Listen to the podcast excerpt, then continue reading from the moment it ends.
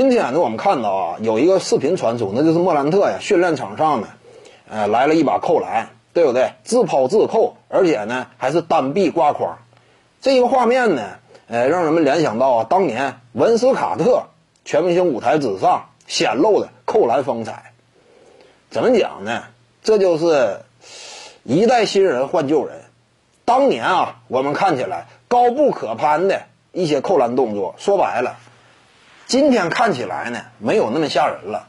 这玩意儿就是时代发展的客观规律嘛。你比如说啊，了解综合体育的，奥运会田径赛场之上，当年一八九六年第一届奥运会，雅典举办的，百米记录多少？百米夺冠那位多少？十二秒，十二秒夺个百米冠军。现在很多人，你要是穿越到那时代呀，你就是奥运冠军，非常有可能嘛。之后几年也是每年呢，啊，提高那么零点零二、零点二啊、零点一的，十一点几秒拿冠军，也维持了很多年。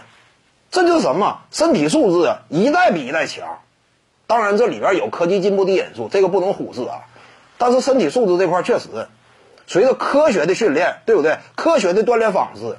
曾经那会儿呢，他整个啊对运动员整体这样一种呃饮食的安排呀、身体的规划呀，没有那么到位。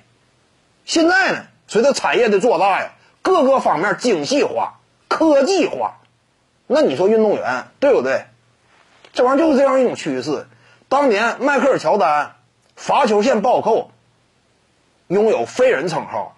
现在说白了，迈克尔乔丹那种扣篮呢，很多人都能做嘛。伊巴卡这样的上去都好使，更别提那扎克拉文，对不对？当年他做出的什么样的扣篮动作，比迈克尔乔丹那个还要加了一层难度，而且训练场上人家甚至可以转体三百六来一个，这就是进步。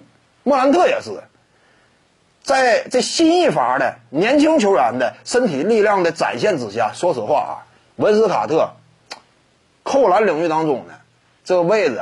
现在目前来看，确实显得没有那么独特了。当然，他也有属于自己的位置。你比如说，实战领域当中，那飞跃法国大中锋啊，这个维斯弗雷德里克那一个世纪之扣、死亡之扣，这是他的曾经赛场之上的荣耀。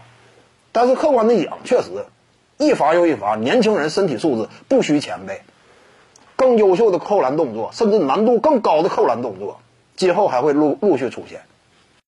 各位观众要是有兴趣呢，可以搜索徐静宇微信公众号，咱们一块儿聊体育。中南体育独到见解就是语说体育，欢迎各位光临指导。